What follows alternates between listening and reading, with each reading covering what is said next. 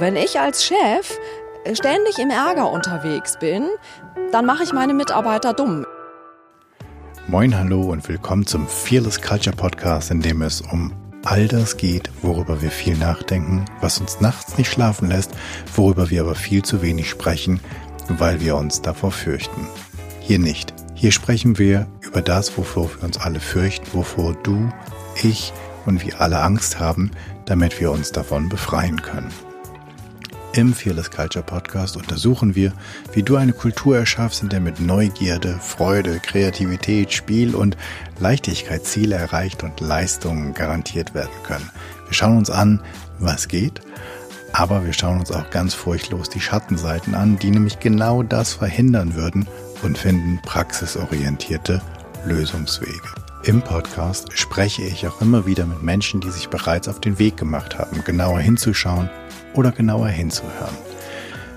Heute spreche ich mit Stefanie Ernst und Christina Linke, die die Gründer von Brainbox sind und die sich mit emotionaler Intelligenz bzw. emotionaler Kompetenz beschäftigen. Wir haben dieses Gespräch im wunderbaren Garten der Brainbox Academy in Hamburg aufgenommen und der Ton von meinem Mikro ist nicht so super klasse. Du wirst das an der einen oder anderen Stelle hören und ich sage, weil mir persönlich das immer sehr wichtig ist, sorry an dieser Stelle.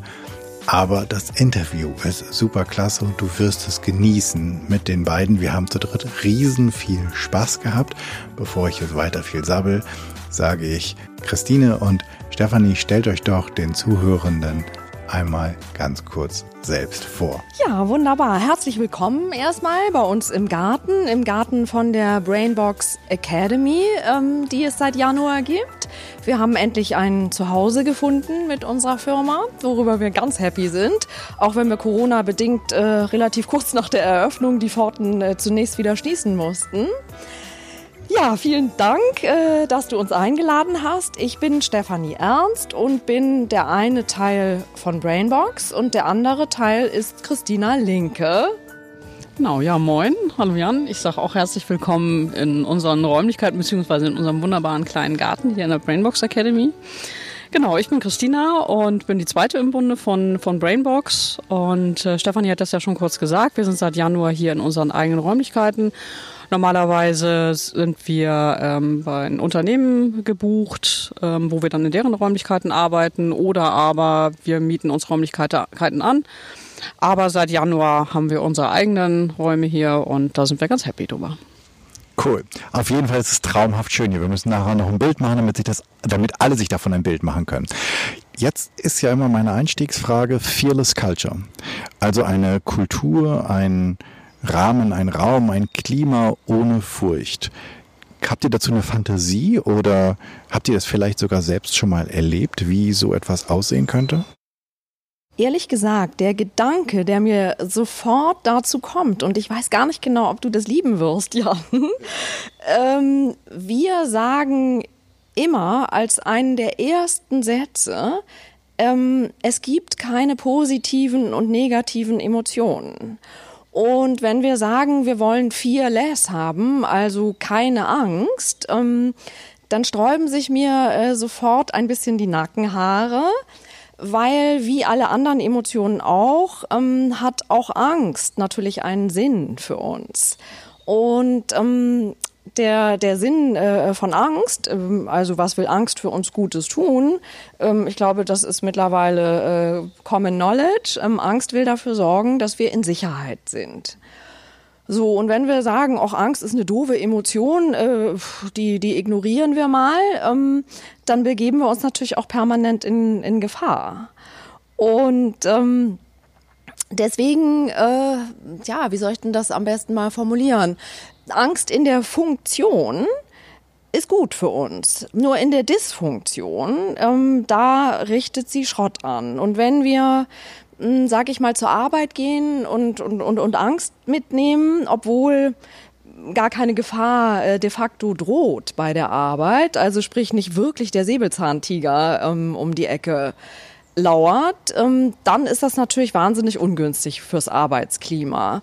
Aber grundsätzlich äh, sollte die Emotion bei uns sein.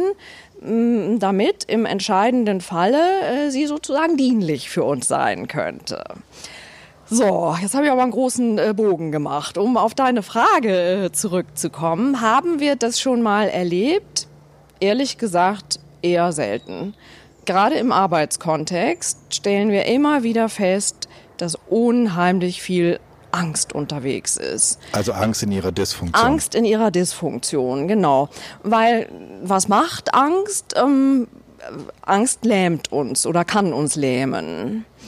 Ja, und tatsächlich, ähm, wenn wir in einer Situation sind, wo wir übermäßig Angst haben, vielleicht äh, vor unserem Chef, dann werden wir geradezu dumm in der Situation weil das Denkhirn fährt dann seine Tätigkeit runter und wir sind nur noch von der Emotion gesteuert. Die Angst sitzt sozusagen auf dem Regiestuhl und wir können gar nicht mehr denken. Okay, da will ich kurz mal einhaken. Du sagst, Angst macht dumm. Mhm. Mhm. Und äh, bevor wir, bevor wir den Punkt vertiefen, unterscheidest du zwischen Furcht und Angst oder ist letztlich das Gefühl, weil wir ihr kennt euch mit den, den Gefühlen, mit den Emotionen besonders gut aus. Ist das Gefühl von Furcht und Angst letztlich das gleiche? Äh, letztlich ist es die gleiche äh, Emotionsfamilie. Ähm, Angst ist äh, der Überbegriff und es gibt verschiedene Abstufungen. Weißt du, wenn wir äh, jetzt in ein paar Tagen ein Seminar zu dem Thema machen, dann lassen wir die Teilnehmer ähm, auch immer Emotionsfamilien finden, also verschiedene Gefühlsbegriffe für eine Emotion, äh, sei es jetzt Trauer, sei es Angst, sei es Ärger. Und bei Angst, um da einfach nur mal ein paar Abstufungen zu nennen, Panik ist sozusagen die höchste Stufe äh, der Angst und etwas wie Sorge ist vielleicht eher niedriger äh, anzusiedeln. Und deswegen Furcht gehört da auch irgendwie so in diese Abstufung mit hinein. Ich persönlich, und das ist ganz individuell, da gibt's ja nicht richtig oder falsch, äh, für mich ist Furcht eine, eine mildere Form von Angst. Und es hat für mich auch fast so ein bisschen was Altertümliches. Furcht ist eigentlich kaum noch in unserem Sprachgebrauch. Das ist so ein bisschen wie Märchensprache. Und sie fürchteten sich gar sehr. Mhm. Naja, im, im Englischen ist es äh, eigentlich andersrum. Die ja. meisten, vielleicht nicht Natives, sprechen eigentlich immer von Fear, mhm. wobei Fear Furcht ist. Ja. Und Anxiety ist die Angst. Ja, genau. Ähm, und äh, wird ganz anders benutzt. Ja. Also ähm, ich kenne die, den, die, die Definition, dass Furcht etwas sehr Konkretes ist. Mhm. Also Furcht vom Chef vor der Präsentation, ja. vor, ähm, keine Ahnung, theoretisch auch Furcht vom Fliegen oder Furcht vor der Höhe. Ja. Und dass Angst so eher das Diffuse ist. Angst vor der Dunkelheit, Angst vorm Alleinsein, Angst vorm Scheitern. Ja. So, aber nicht konkret auf eines. Okay, das ist für mich äh, total neu. Das habe ich so noch nie gehört. Du schon mal, Christina? Ähm, nee, also ich habe auch gerade überlegt, ähm, weil du äh, zum Beispiel Flug das mit dem Fliegen ähm, gesagt hast. Wir haben, Stefanie und ich, wir sind ja auch ähm, Einzelcoaches, also arbeiten mit äh, Einzelklienten und äh, Flugangst äh, ist ein ist ein häufiges Thema, womit die Leute zu uns kommen und da geht es wirklich da ist es dann Angst und fast schon Panik. Also Furcht ist, ich glaube, jeder hat, wenn er so die, die Gangway hochgeht, denkt er so, oh mein Gott, da ist so ein Flieger, ähm, und der ist, besteht nur aus Metall und der soll gleich in die Luft gehen. Ich glaube, da hat jeder immer so ein bisschen Furcht und wahrscheinlich ist es eher Respekt, ähm, dass das Ding wirklich da oben bleibt. Ähm, aber die Menschen, mit denen wir zusammenarbeiten, die haben wirklich Angst und Panik. Also die kriegen Schweißausbrüche äh, und die schaffen es wirklich fast nicht zu fliegen. Also ich weiß es nicht, so gut bin ich nicht im Englischen, um das ähm, jetzt auseinanderzuhalten, so wie ihr das miteinander diskutiert. Aber wie Stefanie das schon gesagt hat, also es die, die Angst ist der Oberbegriff und dafür gibt es ganz viele ähm, einzelne äh, Abstufungen, die jeder für sich selber äh, unterschiedlich bewertet. Genau, darf ich da nochmal einsetzen? Aber bitte. okay, äh, ähm, das ist eben ganz wichtig, äh, da auf eine saubere sprachliche Differenzierung zu achten. Und wir stellen eigentlich immer mehr fest, dass den Menschen Worte fehlen für ihre Emotionen. Mhm. Weißt du, die haben irgendwie so, oh, es geht mir gut oder es geht mir schlecht. Äh, ähm, äh, aber man muss die da sehr viel sogenannte Psychoedukation äh, betreiben und den echten Wording an die Hand geben für Emotionen. Und wenn wir jetzt in der Angstfamilie bleiben, ähm, das ist mir durchaus schon passiert, dass Leute sagen, Nö, Angst habe ich nicht davor. Es macht mir halt Sorge. Ja, excuse me, das ist Angst. Ja, ja es werden, werden ja gerne, also ich meine, dieses, ich, ich habe das übrigens mal irgendwo gelesen, aber ich könnte jetzt nicht mal in, äh, herausfinden, wo, dass es tausende von gefühlsbeschreibenden Wörtern gibt und dass wir einen Bruchteil davon, also so im einstelligen Prozentbereich davon benutzen, weil ganz viel irgendwie wegfällt, weil unsere Sprache halt, also unser Wortschatz, ne, man muss nur irgendwie so die alten äh, Herren und Damen lesen der Literatur, dann weiß man, wie reich auch die deutsche Sprache ist und wir meinen halt alles geht, geht so irgendwie mit, mit vier Begriffen, cool und weiß ich nicht, oder uncool. Und damit ist eigentlich alles gesagt. Stimmt, und macht ihr das? Also was, was passiert, wenn ihr den Leuten sagt, sucht mal eine Wortfamilie? Gehen den Lampen auf oder? Total. Also die haben äh, richtig Lust äh, darauf und sind hinterher immer ganz geflasht, äh, wie viele äh, verschiedene Arten von Beschreibungen es doch für eine Emotion gibt. Wir verteilen dann auch immer etwas, was das Gefühlsrad heißt. Ähm, äh, wo tatsächlich die Basis, Entschuldigung, die Primäremotionen drauf sind in ihren verschiedenen Abstufungen, damit die Leute nicht zu Hause sitzen und sagen, oh, jetzt fallen mir doch wieder nur noch die vier Dinger ein. Weil es ist tatsächlich so, das ist für uns selber auch wichtig, ein Vokabular zur Verfügung zu haben, um, um zu beschreiben, wie geht es mir selber eigentlich gerade, dass man da mehr äh, parat hat als ja gut oder schlecht ja, dass man wirklich sagen kann, ähm, oh, bin ich gerade eher auf Rückzug und, und das ist eher, geht in Richtung Trauer oder bin ich auf Krawall gebürstet und das geht eher in Richtung Ärger. Und ja, und dafür Wörter zu haben, weil auch dazu gibt es äh, viele Studien, dieses Putting Feelings into Words, dass das schon der erste Schritt in es geht mir wieder besser mhm. ist. Wie kommen wir, kommen wir mal zum Thema, ihr beschäftigt euch mit emotionaler Führung, also Emotional Leadership. Ähm, jetzt gibt es bestimmt einige, die sagen, Sekunde, das sind aber zwei Sachen, die nicht so ganz zusammengehen. Das ist ja wie, wie äh, Feuer und Wasser, weil was haben denn eigentlich Emotionen am Arbeitsplatz zu suchen? Wir sind doch da, um rational Entscheidungen zu treffen. Wir wollen hier transparent haben.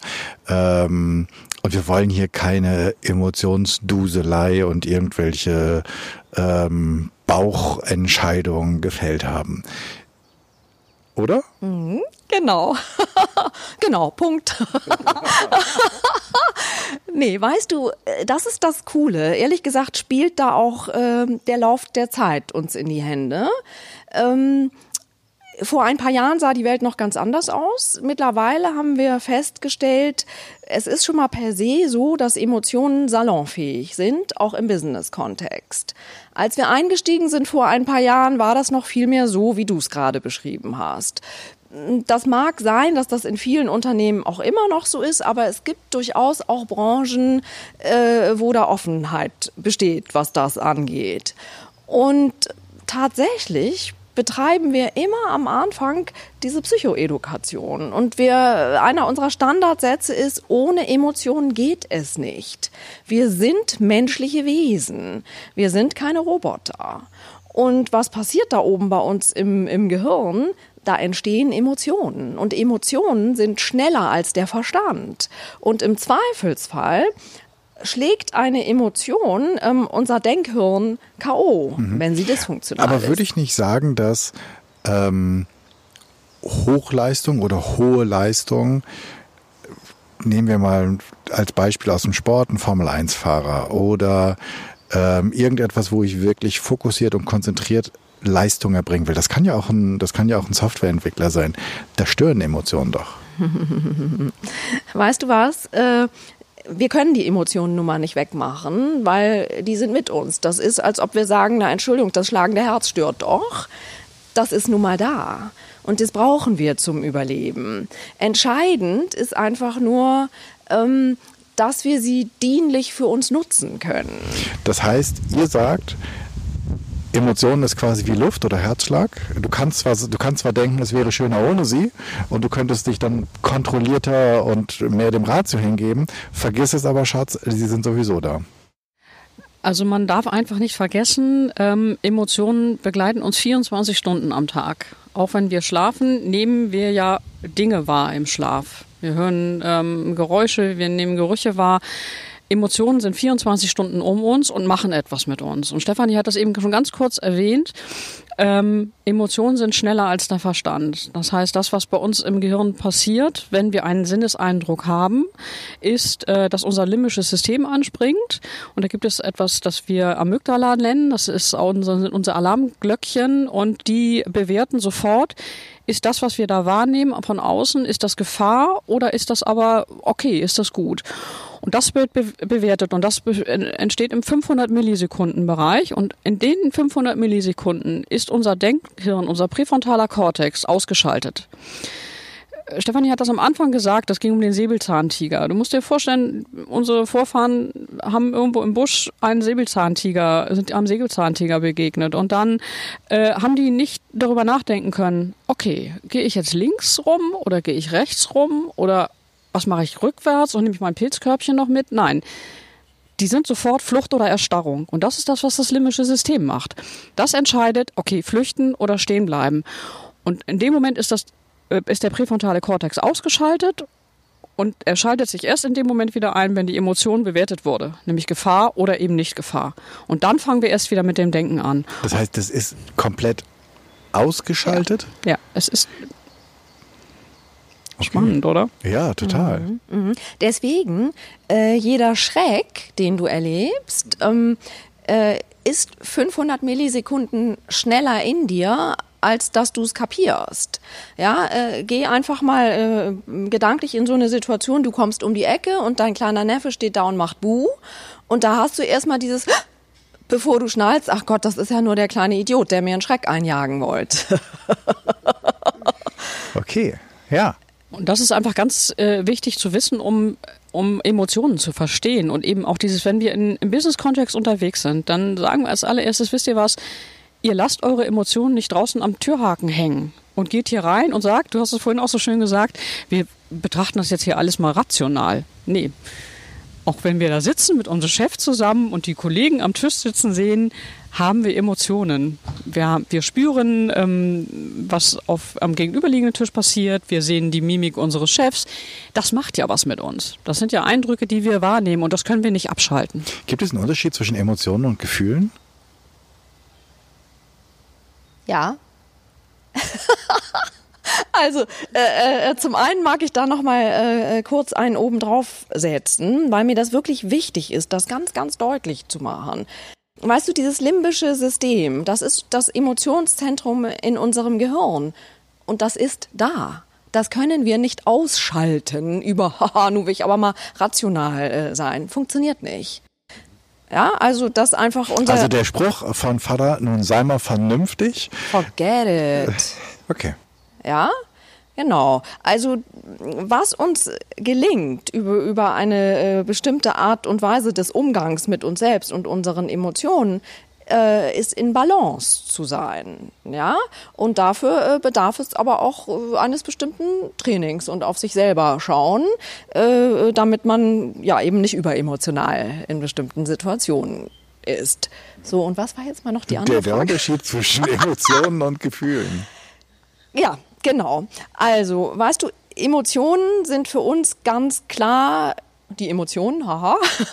Also äh, äh, etwas äh, wie Angst, wie Freude, wie Scham, äh, wie Trauer, wie Ärger, äh, Überraschung und Gefühle mh, mm, ist, wie nimmst du es in deinem Körper wahr? Wie spürst du das? Weil denk mal drüber nach. Wenn, ich weiß nicht, bist du jemand, ähm, der leicht auch mal ärgerlich wird? Ich? Ja? Ach, es kommt drauf an, wenn du fragst. ich frage dich. Doch, ich würde zugeben, ja. ja. ja. Und wenn du dir das jetzt mal gedanklich äh, reinholst, eine Situation, wo du vielleicht in der Vergangenheit mal ärgerlich geworden bist, äh, horch mal in dich rein. Wo, wo hast du diesen Ärger am meisten gespürt? Ist das, ist das im Bauch? Ist das in den Händen? Ist das im Kopf? Kannst du das benennen? Ich sehe Angst in deinem Gesicht. hm. Das habe ich übrigens, liebe Zuhörenden, ich habe das nicht gewusst, dass ich hier jetzt als Versuchskaninchen herhalte. Ähm, ich hoffe, ihr amüsiert euch beide mit Christina und Stefanie. Ähm, ja, Angst. Ich würde sagen, ich spüre das ähm, im oberen Teil der Brust. Ja, siehst du, und das ist das Gefühl, was damit ah, einhergeht. Okay. Im, Im allgemeinen äh, Sprachgebrauch werden ja Emotionen und Gefühle äh, so verm vermuschelt und, genau. und vermischt. Mhm. Ne? Ähm, aber äh, in unserem Kontext ist uns eben auch das ganz wichtig, das in Emotionen und Gefühle zu unterteilen. Okay, kommen wir zurück zu Emotionen in der Führung oder im Business. Jetzt weiß ich das. Verdammte Axt, die sind doch alle da. Ähm, die Geister, die ich rief oder sowas oder mit denen ich geboren wurde. Und was, kann ich daran, kann ich daran was ändern? Also wahrscheinlich ist das ja auch irgendwie so ein Setting, das es ist nun mal so, wie es ist. Also ich habe vor ähm, einiger Zeit mit einer ähm, Organisationspsychologin auch einen, einen Podcast gemacht.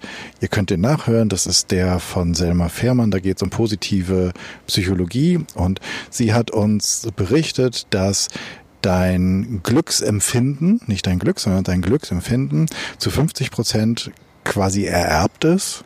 10 Prozent sind die Rahmenbedingungen und 40 Prozent ist das, wie du damit umgehst, was das Leben dir schenkt. Darfst du in so einem wunderbaren Garten sitzen oder müssten wir jetzt in einem ziemlich dunklen, halligen Raum sitzen, würde nur zehn Prozent davon ausmachen, wie glücklich wir mit der Situation sind. Ist mein, ist der Emotionscocktail oder wahrscheinlich ist es ja eher so die Emotionsregler, sind die auch vorbestimmt? Also habe ich die auch irgendwie geerbt? Kann ich da, kann ich sagen, ich möchte ein weniger ängstlicher, mehr freudvoller, weniger ähm, schamempfindender Mensch sein? Oder ist das etwas, was in mir ist und das ist bei jedem gleich oder bei jedem ähnlich? Äh, nein, bei jedem individuell. Also das ist, ähm, denke ich, eine Sache, wie, wie wir damit umgehen. Wir haben ja alle eine Familiengeschichte oder gehen alle mit ähm, einer Geschichte durchs Leben, haben alle Erfahrungen gemacht. Und ähm, diese Erfahrungen, die Emotionen in uns auslösen, sind mal stärker und mal schwächer, also die Erfahrungen. Und ich glaube, es ist ganz wichtig, dass wir uns bewusst machen, ähm, dass wir uns dem stellen sollten. Also sprich ähm, mit den Erfahrungen, die wir gemacht haben, die vielleicht für den einen oder anderen nicht so schön waren, dass wir uns einfach trauen, uns äh, dem zu stellen und uns diesen Emotionen zu stellen. Ähm, dann ähm, kann man damit leichter umgehen. Weißt du? Mhm. Äh, weißt du, Jan, um das zu ergänzen, ähm, und ich will da jetzt gar nicht so wahnsinnig tief in Entwicklungspsychologie eintauchen, aber wir kommen alle auf die Welt und sind zunächst reine Resonanzwesen. Ich glaube, sogar in den ersten zwei Lebensjahren äh, äh besteht unser, unser Ich nur aus dem, was um uns herum ist. Ja, also wir sind gar nicht ich abgegrenzt, sondern ich bin meine Mama und mein Papa und meine Oma, wer auch immer da um uns herum ist.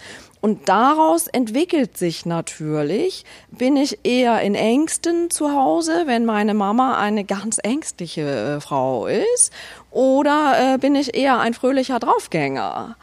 Ja, weil genau, das ist äh, sozusagen das, das Gehirnfutter, was wir da am Anfang mitbekommen. Aber was Christina eben gerade gesagt hat, ähm, egal was wir am Anfang mitbekommen haben, äh, es ist jederzeit die Möglichkeit auf Veränderung. Und das ist wirklich die coole Nachricht. Weil in dem Moment, wenn du dir äh, bewusst darüber bist. Erstens mal so, was, was bin ich denn so für ein Menschentypus und welche Emotionen begleiten mich denn häufig? Ähm, äh, da gibt es Mittel und Wege, sag ich jetzt einfach mal so platt, äh, äh, wie du dich in eine andere Richtung entwickeln kannst. Ja, also wenn du zum Beispiel sagst, mein Gott, äh, äh, immer reagiere ich so wahnsinnig doll mit, mit Ärger, wenn es eng wird bei mir, das möchte ich aber gar nicht, äh, ähm, dann können wir den Menschen da Tools an die Hand geben, wie sie sich selber dauerhaft runterfahren können. Und auch da, Ärger ist ja nicht per se eine blöde Emotion. Nur wenn es in der Dysfunktion ist, dann sorgt Ärger für Zerstörung, weil dann fangen wir an rumzuschreien, und überärgerlich zu sein. Genau. Nicht? Grundsätzlich sorgt Ärger äh, für, für Selbstbestimmung, für Zielerreichung. Okay, also Ärger quasi in seiner Funktion Genau. als Motor. Genau, Okay. genau.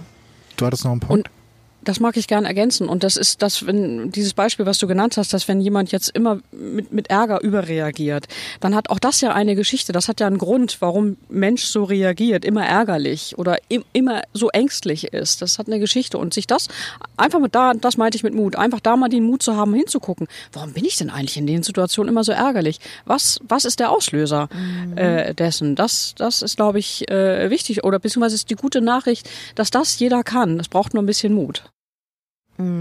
Ja. Mhm. Also um nochmal auf den Business-Kontext zurückzukommen, ich habe nämlich total Angst, dass wir äh, zu doll irgendwie in, in so eine Coaching-Richtung abdriften. Ähm, Im Führungskontext ist das wichtig, dass, dass die Führungskräfte zunächst um all dieses begreifen, was wir hier gerade erzählt haben.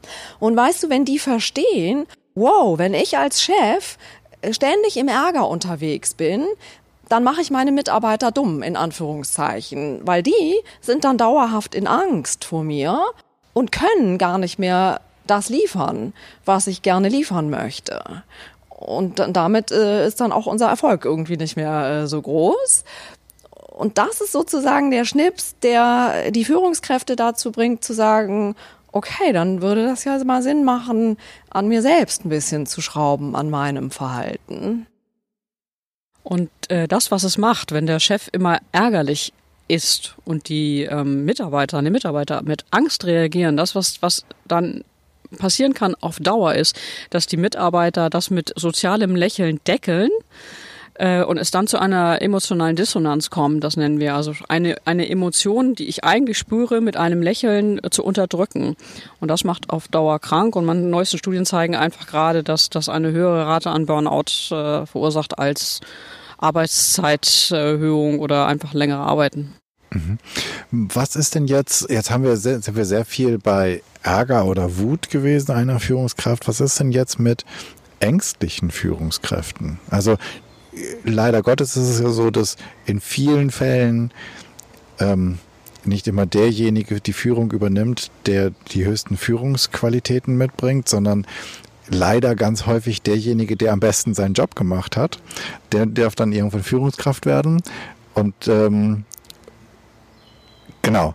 Und jetzt kann es natürlich sein, dass es jemand ist, der mit Ärger reagiert, aber du hast, glaube ich, vorhin auch noch so gesagt, äh, Stefanie, dass wir haben äh, Trauer, wir haben Ärger, Angst, Wut, äh, Scham und wir haben natürlich auch die Freude, äh, aber da ist ja ein größeres Spektrum. Also das eine ist ja, ich komme selbst als Führungskraft auf die Idee, ich lasse mich in meinen Entscheidungen, in meinen Handlungen zu sehr oder doch zumindest maßgeblich von meinen Emotionen leiten. Und wahrscheinlich tut das ja jeder, oder? Ja. Du musst ja nicht mal auf die Idee kommen, dass du es tust, sondern jeder lässt sich von seinen Emotionen leiten. Und das, die Aufgabe, die ich jetzt als Führungskraft habe, ist, meine Emotionen vernünftig in den Griff zu kriegen. Was heißt, nee, nicht vernünftig in den Griff zu bekommen, aber darum zu wissen, wenn ich so bin, dann macht das beim Gegenüber so. Und Was, möchte was, ich was, das? was, was, was, was resultiert dann da? Also was ist, was, wie gehe ich damit um? Also, Also ich glaube, wir sollten jetzt ähm, äh, langsam über das Thema Wahrnehmung sprechen. Ähm, weil es ist ja das eine, das selber bei sich wahrzunehmen, ich bin gerade ärgerlich oder ängstlich oder traurig, das ist das eine. Das ist ja ganz wichtig, dass ich das selber bei mir spüre. Parallel ist es auch wichtig, es beim anderen wahrzunehmen. Ich glaube, das ist im Führungskontext fast noch wichtiger, ähm, da den Hebel zu haben und zu erkennen, oh Mensch, ich bin jetzt als Führungskraft total ärgerlich oder ängstlich. Was macht das denn mit meinen Mitarbeitern? Ich glaube, das ist, das ist der, der entscheidende Hebel, der, der wichtig ist, der jetzt in, im, im Führungskontext den, den Kick bringen müsste, äh, zu sagen, ja, was nehme ich bei meinem Gegenüber wahr? Was macht das, wenn ich ärgerlich bin? weil- um dann ins Gespräch zu kommen. weil eventuell meine Emotionen ja unterschiedliche Dinge auslösen kann bei meinem Gegenüber, richtig? Also stell dir, stell dir vor, der, der Chef ist, ist einfach ärgerlich und merkt nicht, dass seine äh, Mitarbeiter mit Angst reagieren. Und der macht einfach weiter. Boom, der haut immer dazwischen und wundert sich, warum die Mitarbeiter nicht das leisten, was er sich eigentlich vorstellt. Das hat halt zur Folge, dass er immer ärgerlicher wird. Ähm, so, wenn er aber jetzt wahrnehmender ist, also er merkt, er ist ärgerlich und sieht, oh mein Gott, ich sehe, die haben ja total Angst vor meiner ärgerlichen Reaktion. Und darauf, mm, und darauf jetzt zu reagieren, wahrnehmen zu reagieren und sagen, oh Mann, ich merke gerade, die Reaktion, die ich hier an den Tag lege, das ist nicht, das kommt bei euch nicht so gut an. Oh Mensch, das tut mir leid oder ähm, wie können wir da ins Gespräch kommen? Das, das ist der, der entscheidende Punkt. Das muss Führungskraft äh, ähm, leisten, glaube ich, in Zukunft. Okay, also nicht nur die Selbstreflexion, sondern auch die Wahrnehmung bei den zu führenden Mitarbeitern. Weil, weißt du, das, was wir ganz häufig feststellen im Business-Kontext, ist die, ich will nicht sagen fehlende Kommunikation, die ist schon da, aber sie ist halt einfach, sie geht in eine falsche Richtung. Ähm, das, was es braucht, ist Kommunikation auf, auf, Augen, auf Augenhöhe, also auf ähm, dieses wirklich zu sehen, okay, ich möchte, ich weiß um euer Potenzial als meine Mitarbeiter und ich möchte das Optimale da rausholen. Aber ich bin hier Chef und ich werde auch mal ärgerlich, aber okay, ähm, wie können wir ähm, wie können wir da miteinander ins Gespräch kommen, dass, ähm, dass, ihr, dass ihr euer Potenzial abruft? Also, wie, wie nehme ich das jetzt wahr? Also ist ja ganz äh, die Idee ist ganz gut. Wie mache ich es jetzt? da kommst du einfach mal ins Mimik-Resonanztraining. da lehren wir nämlich tatsächlich genau das. Weißt du, Wertschätzung ist ja mittlerweile auch fast ein abgenudelter äh, Begriff ähm, auf, auf der Bedürfniswunschliste von Mitarbeitern. Ähm, aber ob abgenudelt oder nicht, ähm, das ist das A und O. Das ist das, was Menschen antreibt, ihr Bestes zu geben, zu erleben, dass sie dafür wertgeschätzt werden. Und das kann nur passieren, indem mm, eine Führungskraft, und das ist nun mal die verdammte Aufgabe der Führungskraft, sonst äh, wäre sie nicht eine Führungskraft, äh, äh, zu sehen, wie geht es den mir anvertrauten, sage ich jetzt einfach ja. mal äh, so liebevoll. Äh, äh, was nehme ich da wahr? Meinetwegen äh, eine Gehaltsverhandlung. Ja, und das Gegenüber, der Chef äh, schlägt was vor und der, der, die Person gegenüber sagt, hm, ja, okay, so machen wir das. Und wenn der Chef achtsam ist, dann sieht der im Gesicht, ist da eigentlich jetzt wirklich echte Freude darüber zu sehen? Ähm, oder zeigt sich vielleicht sogar Trauer? Ja, und wenn er das in dem Moment aufgreift und sagt, Mensch, Herr Müller, ich habe den Eindruck, ähm, so ganz glücklich sind Sie damit noch nicht, dann entsteht oder kann daraus ein Gespräch entstehen. Wenn er das aber nicht wahrnimmt und sagt, Bäm, hier sind die 100 Euro mehr und der andere denkt, viel zu wenig, äh, und zieht von dann, ohne dass das Gespräch stattgefunden hat, ist die Chance groß, dass der daraufhin äh, sagt, hasta la vista, hier kündige ich. Also du hast eben Mimik-Resonanz angesprochen. Das, da werden wir bestimmt einen äh, Link in die Shownotes machen, wann ihr äh, zu eurer Webseite, da gibt es bestimmt Seminare. Ja. Ähm, und da gibt es bestimmt auch eine Einführung zu. Magst du trotzdem ganz kurz für diejenigen, die gerade zuhören, mal erzählen, was Mimik-Resonanz ist? Ja, im, im Grunde genommen äh, geht es um, um nonverbale äh, Kommunikation, um Körpersprache. Und ähm, der erste äh, Schritt, wenn man ähm, Lust hat, äh, sich damit vertraut zu machen, ähm, geht über die Mimik, weil die Mimik ist die Bühne unserer Emotionen. Die Bühne? Die Bühne, ja, okay. genau. Ähm, also jede Emotion, die ein Mensch äh, verspürt, äh, zeigt sich auf jeden Fall im Gesicht, weil die Gesichtsmuskulatur ähm, ist direkt verknüpft mit unserem limbischen System, mit unserem Emotionshirn. Und die 500 Millisekunden, über die wir vorhin gesprochen haben, bei einem Schreck zum Beispiel, ja, bevor äh, die Emotion im Denkhirn angekommen ist, die wird sich immer im Gesicht zeigen. Und ähm, wenn du äh, darauf trainiert bist, das wahrzunehmen, ähm, dann kannst du deinen Gegenüber gut verstehen. Also bei Mimikresonanz geht es im Grunde darum, äh, den Wahrnehmungsmuskel zu trainieren, den Empathiemuskel. Hm. Ich frage mich jetzt, du siehst das nicht, ich frage mich jetzt gerade, ob ich ziemlich unter Beobachtung stehe. Das, das, ist eine der ersten Fragen, die wir immer gestellt bekommen, wenn wir erzählen, dass wir Mimikresonanztrainer sind. Oh mein Gott, kannst du jetzt alles in meinem Gesicht lesen? Kannst du dir noch lügen oder so? Das ist glatt der Klassiker. Es, es, es, also ich vermute mal, das ist so und es, gab mal so eine, so eine total, also ich habe die zumindest gerne gesehen, ich wüsste den Sender nicht mal mehr Lie to Me. Ja, genau. Ähm, großartig, großartig, so, so, ein sehr schräger Vogel, aber äh, sehr, sehr cool und es gab davor, es gab immer so dieser, dieser Trailer und dann haben sie, ich glaube, es war immer Verachtung und dann haben sie so Beispiele gezeigt, wie man Verachtung im Gesicht lesen kann. Das fand ich schon sehr ähm, anschaulich. Also solltest du das nie gesehen haben, verlinken wir dir auch mal ähm, Lie to Me in den Show Notes. Ähm, aber die Frage ist ja wirklich berechtigt. Siehst du dann wirklich alles? Also wenn du darauf trainiert bist, wenn du das machst, ähm, dann entgehen dir eigentlich, also dann bist du 500 Millisekunden schneller als ich.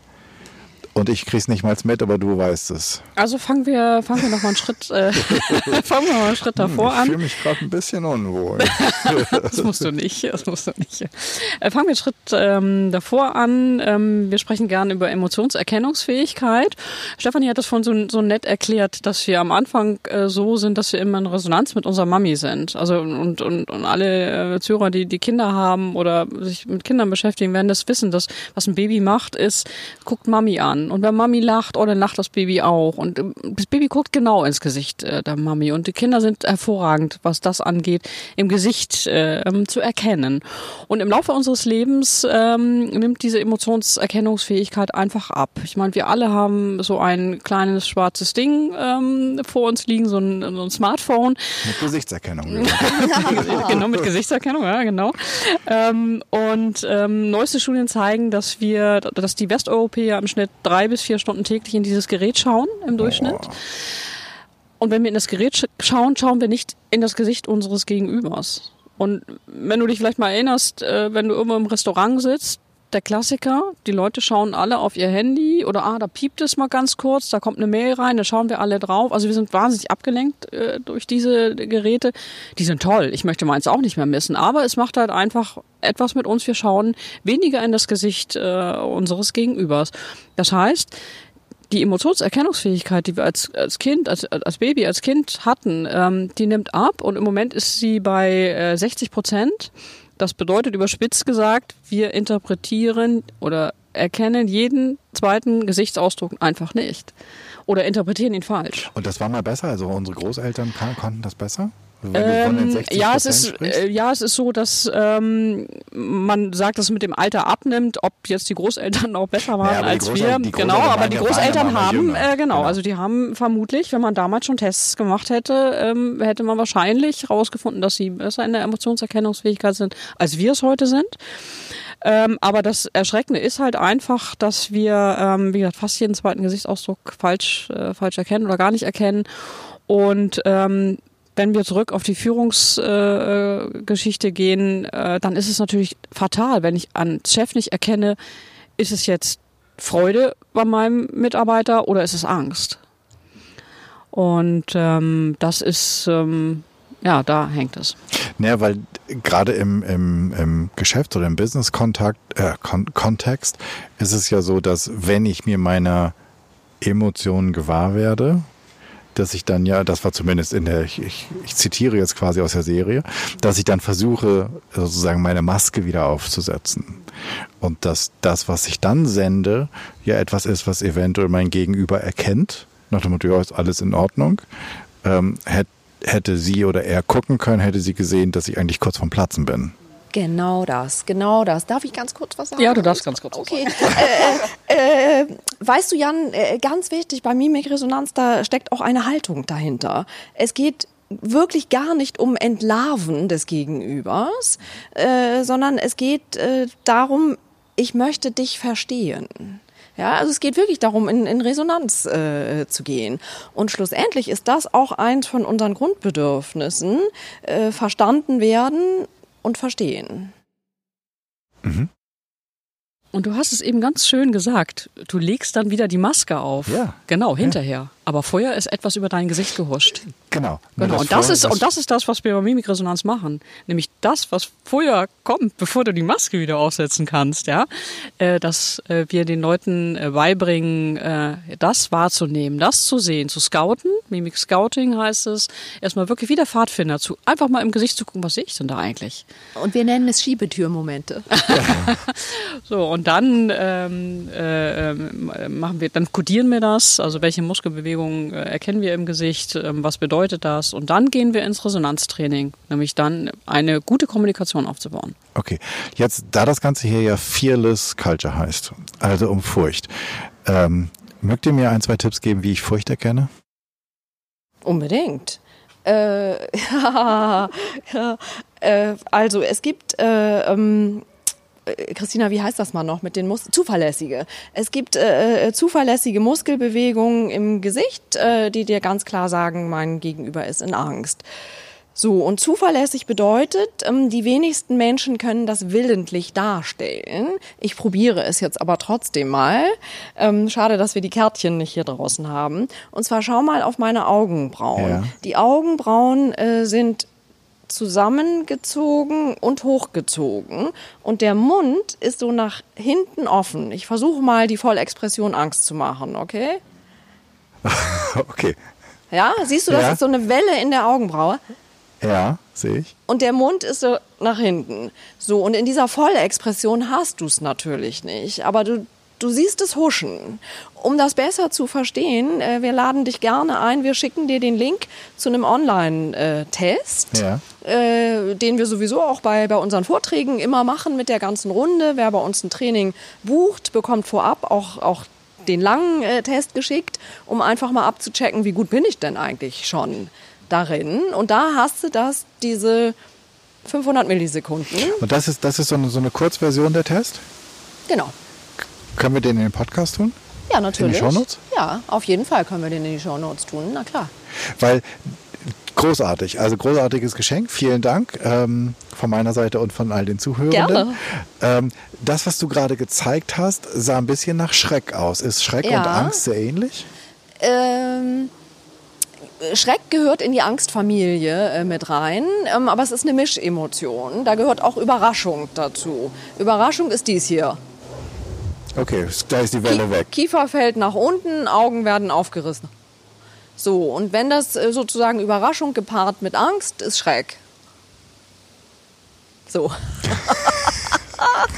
Okay, das könnt ihr jetzt leider nicht sehen. Ähm, es war aber ganz anschaulich. Und wir haben ja, wir haben ja den Link, wo ihr euch das selbst angucken könnt ähm, und wahrscheinlich ausprobieren könnt, wie gut ich es erkenne, oder? Ja, genau, genau. Darum Darum, geht es darum, darum geht es. Und eigentlich. Ähm, ich überlege gerade, wie wir es machen. Ähm, vermutlich ist es, äh, wir müssen, der Link dazu ist personalisiert, muss ich dazu sagen. Das ist ganz wichtig. Also von daher ist es günstiger, unsere E-Mail-Adresse in die Show Notes zu stellen, weil dann können die äh, Zuhörer uns eine Mail schicken und wir können ihnen dann einen personalisierten Link schicken, damit sie diesen Test machen können. Und dann bekommen sie das Ergebnis äh, äh, zugesandt. Das ist ganz wichtig, ähm, weil wir, weil das ein anonymer Test ist, genau. Aber sehr spannend. Also es Okay. ist wirklich also ihr wunderbar. schreibt eine eine E-Mail ähm, an Brainbox und packt da in den Betreff oder äh, erwähnt den Fearless Culture Podcast und dass ihr den Mimik-Test machen wollt und dann bekommt ihr einen personalisierten Link mit einer Auswertung. Fantastisch, super. Ähm, jetzt weiß ich das als Führungskraft und ich habe erkannt, Herr Müller ist traurig. Ob meines gedacht großzügigen Angebotes. Hm, Wenn ich ihm jetzt sage, Mensch, Herr Müller, ich sehe in Ihrem Gesicht, Sie sind aber jetzt echt nicht glücklich, Sie sehen ja ein bisschen traurig aus, dann hätte ich wahrscheinlich nur die Hälfte verstanden, oder? Genau so. Weil, was Christina vorhin schon gesagt hat, ähm, wenn man Mimikresonanz ähm, trainieren möchte, dann geht das in drei Schritten. Und der erste Schritt ist dieses Scouting. Ich nehme wahr, was bewegt sich da eigentlich im Gesicht. Äh, der zweite Schritt ist das Codieren. Was bedeutet das? Welche Emotionen bedeutet das, wenn die, wenn die Augenbrauen Innenseiten sich nach oben äh, ziehen und der Kinnbuckel so ein bisschen wackelt? Trauer äh, ähm, und anderes. Und, und der dritte Schritt ist in Resonanz gehen. Das ist sozusagen die Königsdisziplin dessen. Und genau, es gibt äh, in Resonanz gehen, was einfach echt der Schritt ins, ins äh, wie nennt man das denn, ins Fettnäpfchen äh, ist, was du eben gerade äh, gesagt hast. Ähm, und auch das lernt man in einem Mimik-Resonanztraining was macht Sinn? Ja, also zum Beispiel äh, gibt es ganz übergreifende Spiegelaussagen, die Sinn machen, wo du einfach verbal das spiegelst, was du wahrnimmst im Gesicht. Im Sinne von, nehmen wir mal an, Herr Müller Trauer, äh, dass man sagt, ähm, oh, ich sehe, Sie runzeln noch die Stirn. Und da hat Herr Müller die Chance einzusteigen und zu sagen, hm, irgendwie bin ich gar nicht happy damit. Aber er kann auch das Gesicht wahren und sagen, ach, ach echt, nö, hat nichts zu bedeuten. Ist ja seine, seine Entscheidung, ob er darauf einsteigen möchte. Aber zumindest ist das Angebot dann da. Reicht das für emotionales, für, für vernünftig emotionale Führung? Dann zu sagen, naja, wenn er nicht will, ich habe zwar gesehen, er ist traurig und er ist eigentlich, wahrscheinlich hat er irgendeinen Grund traurig zu sein, er fühlt sich von mir nicht gesehen, nicht gewertschätzt, irgendetwas. Und ich sage, nur, ich habe ihm das Angebot gemacht, äh, wenn er nicht will, dann hat er halt schon. Äh, also, ich, auch dafür bedarf es natürlich eines gewissen Feelings. Nun kann man ja nicht standardmäßig sagen, wie ist denn das, das insgesamte Verhältnis zwischen Herrn Meier und Herrn Müller und so weiter. Ähm, und nehmen wir mal an, äh, der Chef äh, hat ein Mimikresonanztraining durchlaufen, dann wird der auch dafür ein, ein Feeling entwickeln, kann ich da jetzt ruhig nochmal ein Nachhaken, äh, auch wenn der sagt, es ist nichts. Und wir dürfen niemals ähm, den Fehler des Othello äh, machen, nämlich zu interpretieren. Weil das kann ja tatsächlich sein, der hat Trauer in der Mimik gezeigt, hat aber genau gar nichts mit dem Gespräch zu tun. Ja, vielleicht ist ihm währenddessen auf einmal äh, die schlechte Note seines Sohnes eingefallen und darüber hat sich kurz Trauer in der Mimik gezeigt. Also insofern, wenn der Chef einfach nur ein Angebot macht, das ist schon ein Riesenschritt und deutlich mehr, als die meisten Chefs machen. Es ist so, wenn du als Mensch wirklich jetzt traurig über das finanzielle Angebot bist, dann wirst du so erfreut darüber sein, wow, der hat, der hat das gesehen bei mir, äh, dass in 90 Prozent der Fälle die Menschen darauf einsteigen mögen. Wir sind so gestrickt. Und man darf äh, auch nicht vergessen, wir haben bis, bis dato nur über das Gesicht gesprochen, also über die Mimik gesprochen. Ähm, da sitzt uns natürlich ein ganzer Mensch gegenüber und ähm, man schaut dann halt auf die komplette, äh, was nimmt man komplett am Körper wahr. Also auch ähm, Trauer zeigt sich ja dann ähm, noch, noch anders. Also der wird in irgendeiner Form auch ähm, noch mit anderen nonverbalen Zeichen reagieren in der Die Regel. Körperhaltung, der Klang der Stimme. Aber wenn wir, wenn wir von der Mimikresonanz mal wieder auf das Thema emotionale Führung kommen, also führen auch mit Gefühlen und Emotionen. Ähm, was glaubt ihr denn wäre jetzt meine Aufgabe? Also ich glaube Herr Müller nämlich nicht. Ja, also wenn ich jetzt wirklich bei mir bin und dann kann ich ja relativ, kann ich mir das wahrscheinlich, okay, also wahrscheinlich war mein Angebot nicht doll und jetzt kann ich zwar in meiner Fantasie bleiben, aber eigentlich, wenn ich emotionale Führung jetzt ernst nehme, müsste ich jetzt nicht versuchen einzusteigen und zu sagen, Mann Müller, lassen uns mal reden, so unter uns beiden Ordensschwestern hier, ähm, hier stimmt irgendwas nicht, oder? Wollen wir, wollen wir mal sozusagen die Helme und die Visiere ablegen? Ähm, das war von mir ein Versuch und wahrscheinlich war es kein guter. Geben Sie mir was, erzählen Sie mir mal ein bisschen was. Oder nicht? Ist meine Frage jetzt. Also wenn ich, wenn ich emotionale Führung ernst nehme, wenn ich wirklich sage, ich will, dass all die Emotionen da sind und ich habe sie jetzt erkannt und ich, ich was, außerdem, ich fühle, ich habe ja auch ein Gefühl. So. Und wenn ich da jetzt ehrlich bin und ich kriege sowas und ich denke, ich mache dem Angebot meines es 500 Euro. Weißt du was? Also es geht gar nicht darum, und das ist mir auch sehr wichtig, äh, dass auf einmal äh, der ganze Business-Kontext ein ID-Die und wir wollen alle immer äh, genau wissen, wie doll die Traurigkeit beim Gegenüber jetzt gerade ist. Mm. Ehrlich gesagt interessiert mich das ja gar nicht. Mich interessiert, wie kriege ich ihn in das optimale Potenzial, dass er arbeitet. Weil das ist ja, ja also wir müssen ja, Führung ja nicht genau, so tun, als genau, wäre ich genau, an einem Kuschelding genau, interessiert. Genau das, das wollte ich damit sagen.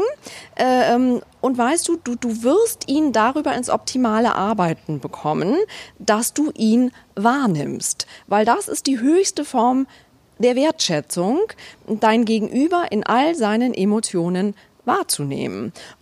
Ob der Bock hat, darauf einzusteigen, das, das muss bei ihm bleiben, weil es geht nicht um das Enttarnen, was ich vorhin äh, gesagt hat, um das Entlarven.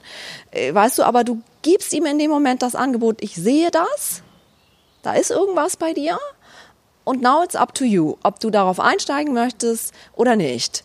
Und das ist, die Erfahrung haben wir oft gemacht, wenn man theoretisch, so wie wir jetzt darüber spricht, ähm, ist das schwierig. Man muss das fast erfühlen. Weißt du, wenn, wenn wir in Mimikresonanztrainings am Ende in, äh, in diese Resonanzübungen gehen miteinander, dann sind die Leute wie vom Donner gerührt und sagen, boah, das ist ja der Hammer, wenn, wenn der das sieht, was bei mir ist und das sagt, wie, wie weit und offen ich dann werde und quasi sage, du kannst alles von mir jetzt haben, weil du das gesehen hast gerade. Äh, das stimmt doch. Ja, absolut. Äh, und was man auch nicht vergessen darf, am Ende des Tages, es bleibt Mensch Mensch. Also wird, der eine wird einsteigen, wird sagen, wow, das finde ich jetzt irgendwie großartig, dass sie, äh, dass sie das bei mir wahrnehmen. Äh, und der wird dann einsteigen in so ein Gespräch und dann wird auch, es auch einen anderen geben, der das sagt, okay, ist interessant, dass er das wahrgenommen hat und nicht in das Gespräch einsteigen, aber auch das macht ja was mit ihm, wenn der rausgeht. Weil er gesagt hat, okay, der Chef hat wahrgenommen, so ganz hat mich das Angebot nicht überzeugt. Also das, das, das macht definitiv was mit uns. Und wenn er dann vielleicht im zweiten Schritt sagt, Mensch, ich weiß, wir haben letzte Woche gesprochen und ich habe nochmal drüber nachgedacht. Ja, ich habe gemerkt, dass Sie wahrgenommen haben, dass es mir damit nicht gut ging mit dem Angebot. Darüber wollte ich nochmal mit Ihnen sprechen. Das ist ja das, was uns Menschen ausmacht. Genau. Und weißt du, äh, Jan, äh, da kann ich wirklich zu uns allen auch nur sagen, willkommen im Jahre 2020. Ich weiß, dass du in einem deiner letzten Podcasts über Generation XYZ gesprochen hast, ja. Und ähm, die Youngster, die da jetzt alle im Business nachrücken, ähm, wo ich manchmal ganz erstaunt bin, äh, wie unfassbar jung eigentlich der Polizist und der äh, Bankmensch und so weiter, dass die schon arbeiten dürfen, äh, ähm, äh, die sind viel offener für all dieses und denen ist das vor allen Dingen sehr, sehr viel wichtiger, ähm, diese Wertschätzung zu erfahren. Also ein noch größerer Ansporn an äh, uns Generation Xer, ähm, dass wir auf diesen Zug mit aufspringen. Ja, definitiv. Definitiv. Weil das ist ganz interessant. Je jünger die Führungskräfte sind, mit denen wir arbeiten, desto offener sind die all diesem äh, gegenüber und desto besser können die das auch umsetzen. Also Führungskräfte, äh, die so aus meiner Generation sind, und ich weiß das ja auch von mir selber. Ich habe früher äh, in großen Werbeagenturen gearbeitet und fand es total in Ordnung, zu schaffen und äh, ordentlich äh, produktiv zu sein und bis Mitternacht und da da da und äh, habe gar nicht so viel darauf gegeben, ob ich denn nun auch genug Freizeit habe. Und das ist anders in den nachfolgenden Generationen und eigentlich ist es gesünder. Ja, das ist dieses Thema mit der mit der Disziplin, ähm, das unserer Generation äh, da irgendwie um den Hals noch hängt. Ja, Genau, genau. So, und weißt du, jetzt kannst du über äh, Work-Life-Balance äh, sagen, was du möchtest, aber für die dauerhafte Gesundheit ähm, ist das schon eine gute Sache. Bei Gesundheit finde ich ein spannendes äh, ähm, Stichwort. Wie komme ich denn zu einer emotionalen Gesundheit? Hm. Möchtest du was sagen, Christina? Ich glaube, das würde den Rahmen sprengen, ähm, aber ich äh, mag auf das zurückkommen, was ich vorhin gesagt habe ähm, den Mut zu haben, sich seinen Themen zu stellen. Äh, glaube ich, ist erstmal Grundvoraussetzung, ähm, sich anzuschauen, wie ticke ich und ähm, was habe ich so für Baustellen. Und ich glaube, wenn das, ähm, wenn man das hat, dann kommt vieles von, von allein. Das ist ja ähm, diese Maske, die wir hochziehen, die ziehen wir ja nicht nur vor anderen hoch, sondern auch gerne vor uns selbst. Und nicht nur, wenn wir vor dem Spiegel stehen und versuchen, die Falten zu glätten. Ähm, das ist genau der Punkt. Das ist genau, das, was, was genau. ich vorhin mit emotionaler Dissonanz auch äh, angesprochen habe. Genau. Und wie, wie, wie, wie mache ich das denn? Oh Gott, ich liebe das, dass Jan uns die ganze Zeit Stichworte gibt. Als ob du äh, möchtest, dass wir unser ganzes Portfolio hier ausbreiten. Ich möchte, ich möchte einfach, dass die, die zuhören, also wenn ihr dabei euer Portfolio ausbreitet, feel free. Ich äh, würde gerne, dass die, die zuhören, so viel wie möglich mitnehmen und dass sie, ähm, ob sie da jetzt jetzt drauf einsteigen oder irgendwann drauf einsteigen, dass sie eine Idee davon haben, was sie tun können. Das wird mich, das wird mich glücklich machen. Oh Gott, und weißt du was uns auch total, weil das ist unser, unser Herzensthema. Äh, nicht umsonst heißt, heißt unser Claim Emotionen kompetent einsetzen. Ähm, erst äh, hieß es Emotionen intelligent einsetzen, aber dieses mit emotionaler Intelligenz fanden wir dann auch irgendwie zu abgenudelt und es geht auch tatsächlich mehr um emotionale Kompetenz. Ähm, und auch da haben wir ein, ein, ein Training im Angebot und das heißt Me-Source. Und da geht es eben wirklich darum, mh, unsere Emotionen als Kraftquelle zu nutzen. Weißt du, ich habe ja äh, vorhin schon zu dir gesagt, äh, äh, jede Emotion hat eine Funktion und sie kann aber auch in der Dysfunktion unterwegs ja. sein. Und in diesem Me-Source-Training ähm, lernen die Teilnehmer wirklich, äh, was, da geht es um den äh, sogenannten emotionalen Dreiklang. Was triggert uns an, in eine bestimmte Emotion äh, zu gehen? Und ähm, sind wir dann eher in der Funktion unterwegs oder in der Dysfunktion? Und auf welche Art und Weise können wir da rauskommen, um auf die Situation bezogen in einer dienlicheren Emotion unterwegs zu sein?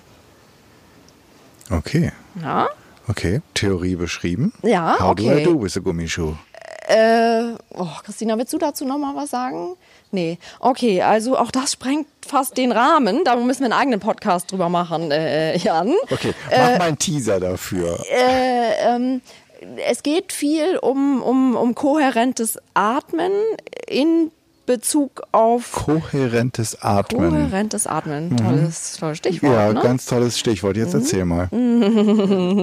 Oh, Christina, das musst jetzt aber wirklich du machen, weil kohärentes Atmen ist dein Thema. Das sprengt, das sprengt wirklich ein bisschen den Rahmen, aber ich, ähm, äh, ich versuche das mal ein bisschen. Also es ist ähm, so, dass wir bei kohärentem Atem ähm, darauf achten, dass wir ähm, fünf Sekunden einatmen und fünf, sechs Sekunden wieder ausatmen. Und zwar ähm, das, was wir, was wir machen, wenn wir in stressigen Situationen sind, wir atmen sehr flach. Das kennt wahrscheinlich jeder, dass er merkt, okay, der, der Atem hört hier eigentlich irgendwo am Hals auf oder aller spätestens hier bei der Brust. Ja. Ja, und wir merken das dann, wenn jemand im Stress ist, wenn die Stimme dann irgendwann bricht, ähm, weil derjenige nicht richtig Luft holt. Und äh, beim kohärenten Atmen ist es einfach wichtig, wirklich ganz, einen ganz tiefen Atemzug zu nehmen, bis in die, in die Bauchregion, bis das Zwergfell sich hebt. Und dass, wie gesagt, fünf Sekunden einatmen und dann fünf, sechs Sekunden ausatmen, lieber ein bisschen länger ausatmen. Und ähm, das über einen Zeitraum von 60, 70 Sekunden mal zu versuchen als Einstieg. Ähm, und dann, jeder kennt inzwischen Meditation, da ist Atmung auch ganz wichtig. Also wir sagen immer, fangen mal so an mit 60, 70 Sekunden und dann steigert das von Tag zu Tag immer mehr, dass du wirklich so 15 Minuten am Tag mal kohärent atmest. Und ähm, das macht ganz viel mit unserem emotionalen, mit unserer emotionalen Balance. Darf ich dazu noch was sagen, bezogen auf Corona-Zeiten? Äh, ja. Ja, okay. Ähm, also du, du hast drin äh, bei uns in der Akademie äh, gesehen, dass wir mit einem Modell arbeiten, was sich Motivkompass nennt.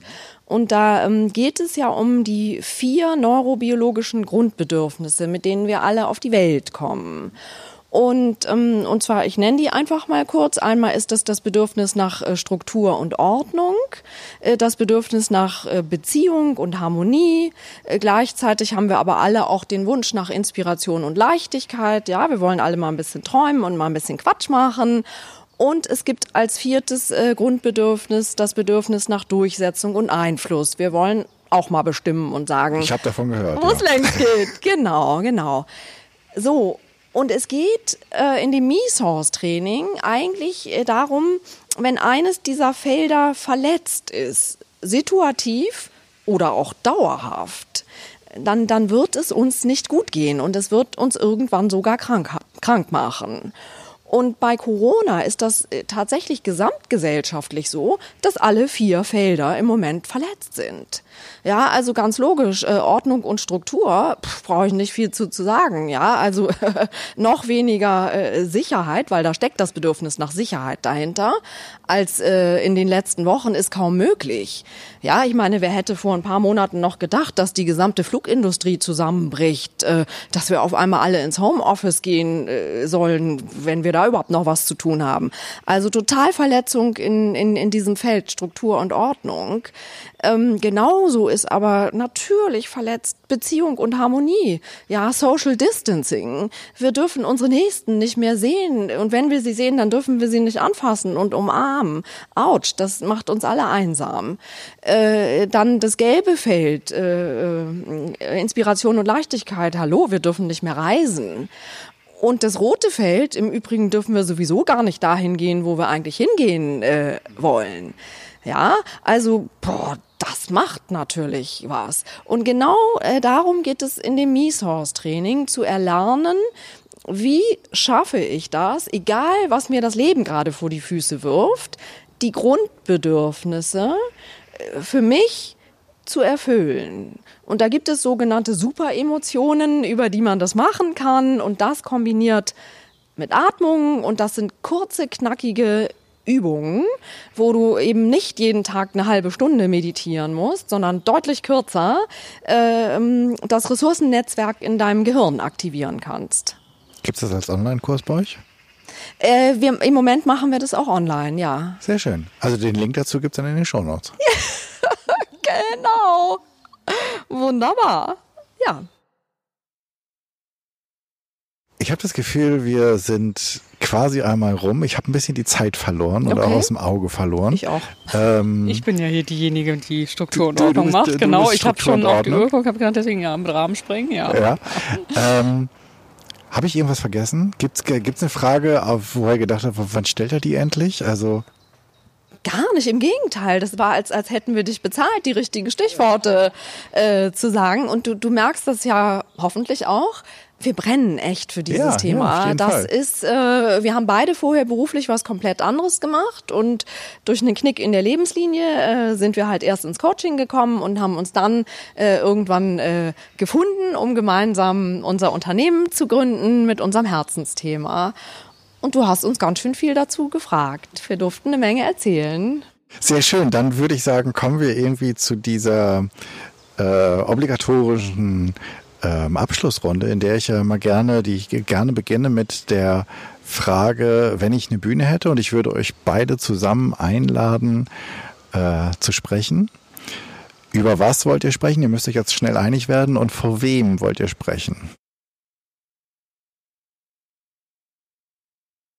Spannend. Hast du jemanden, von dem du sprechen würdest, spontan? Oh mein Gott, weißt du was, es ist so schlimm, weil es ist natürlich auch gar nicht jetzt irgendwie äh, doll eine Zielgruppe rausgefunden. Nein, und weißt du, also ich, äh, mir geht es einfach so, ich, äh, Stefanie hat das schon so schön gesagt, das ist unser Herzensthema und es ist, eigentlich ist es egal, wer es ist. Wir sprechen jedem, der es hören will, dem mögen wir von unseren Themen erzählen oder mögen von den Sachen erzählen, die, die wir im Portfolio haben, weil es einfach wunderbar ist und wir einfach auch merken, was das, was das macht mit den Menschen, wenn wir, äh, wenn die bei uns im Training sind, ob das nur Führungskräfte sind oder auch die Leute, die hier ins Inhouse-Training kommen. Das macht was mit denen. Okay, und ich habe aber jetzt doch eine Wunschzielgruppe. Ah, okay. Ähm, und von daher, also ich hätte spontan gesagt, ich, ich stelle mich auf die Bühne und ich spreche, da kann jeder kommen. Okay, und genau über das Thema. Äh, genau über das Thema, ja. Mhm, genau. Also ich liebe es als Einstieg tatsächlich über Mimikresonanz zu sprechen. Mm, weil ich festgestellt habe, dass das fesselt die Leute, da können die selber auch ein bisschen ausprobieren, kann ich das, kann ich das nicht. Und das ist sozusagen äh, der Door-Opener, um sich mit Emotionen zu beschäftigen. Ja, natürlich. Und meine Wunschzielgruppe sind entweder HRler, äh, ähm, ja, oder tatsächlich äh, Führungskräfte von mittelständischen bis großen Unternehmen. Du merkst, sie ist diejenige, die für uns äh, für die Werbung zuständig ist. Ja, ja. Schön die Zielgruppe mal kurz eingekreist. Super. Ähm, wenn ich mich mit dem Thema beschäftigen will. Ich habe jetzt zugehört, ich klicke natürlich auf die Links ähm, in den Show Notes und besuche ein bisschen eure Webseite. Was kann ich noch lesen? Wie kann ich vielleicht tiefer am Anfang einsteigen in das Thema? Okay, also als Quickie kann man tatsächlich Mimikresonanz in 30 Minuten. Den, das, das äh, klitzekleine äh, Schmalspurbuch von Dirk Eilert aus Berlin, der ja auch der Entwickler äh, dieses Konzeptes ist, oder Genau, ich habe äh, unser ähm, Highlight des Jahres mitgebracht. Das ist auch von Dirk Eilert, ähm, dem Entwickler der Mimikresonanzmethode. Ganz aktuell und wirklich fast druckfrisch äh, seine Profibox, äh, Mimikresonanz Profibox, Körpersprache entschlüsseln und verstehen, ist beim Jungfermann äh, Verlag entschieden. Es gibt, glaube ich, also ich glaube, ich spreche auch für dich, keine, kein Buch, äh, das so detailliert äh, das darstellt, was nonverbale Kommunikation ausmacht, was Körpersprache ausmacht, wie das. Es basiert auf über 1200 aktuellen Studien zum Thema Körpersprache. Und ähm, wer sich damit beschäftigen möchte, ja, der sollte sich einfach dieses Werk zulegen. ist fantastisch. Also man ist geflasht ähm, davon, wenn man, wenn man das in der Hand hat, wenn man das liest.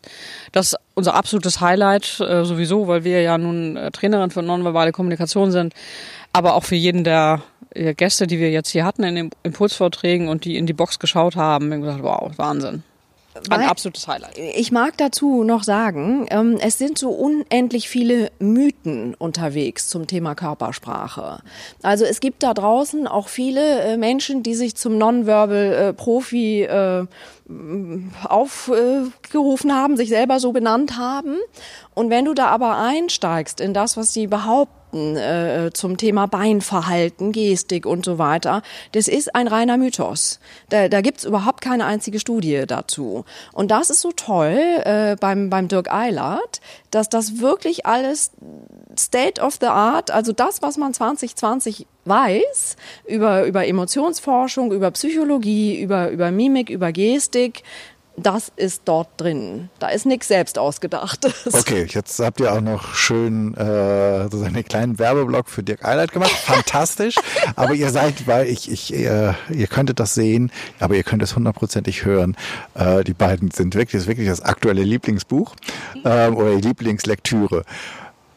Wenn ihr eine Challenge oder eine Aufgabe hättet für all die, die jetzt zugehört haben, wie sie ihren eigenen Emotionen, wie sie vielleicht emotionaler führen können oder aber wie sie die Emotionen ihrer Mitarbeiter ähm, erkennen können oder damit besser umgehen können. Was können sie tun in der nächsten Woche?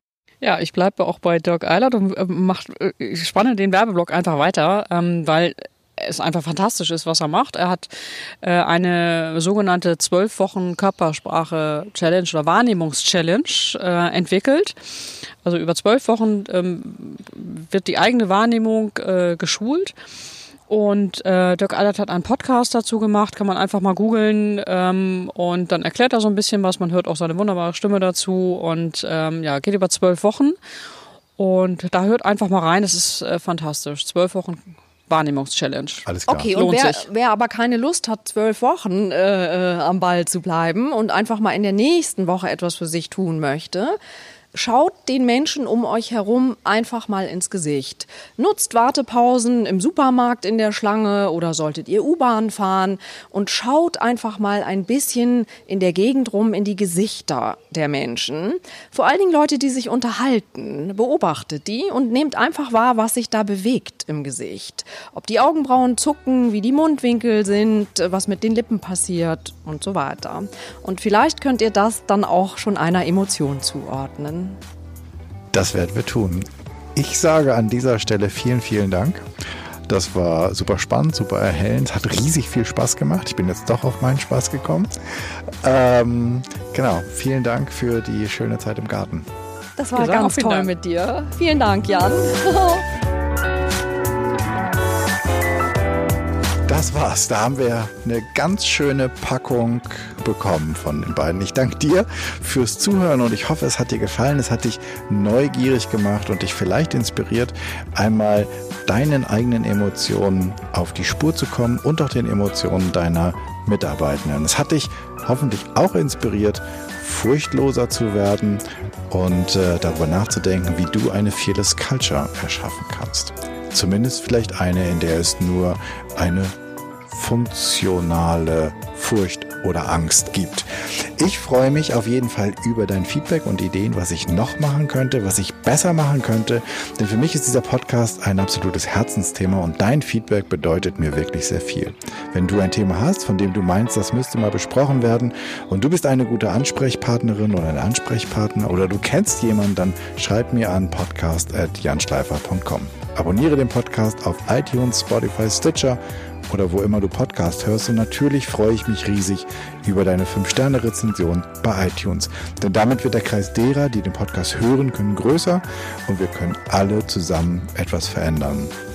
Ich hoffe, du bist bei der nächsten Episode wieder mit dabei, die wahrscheinlich nicht aus dem Garten kommen wird. Bis dahin sage ich dir, sei furchtlos, dein Jan. Tschüss.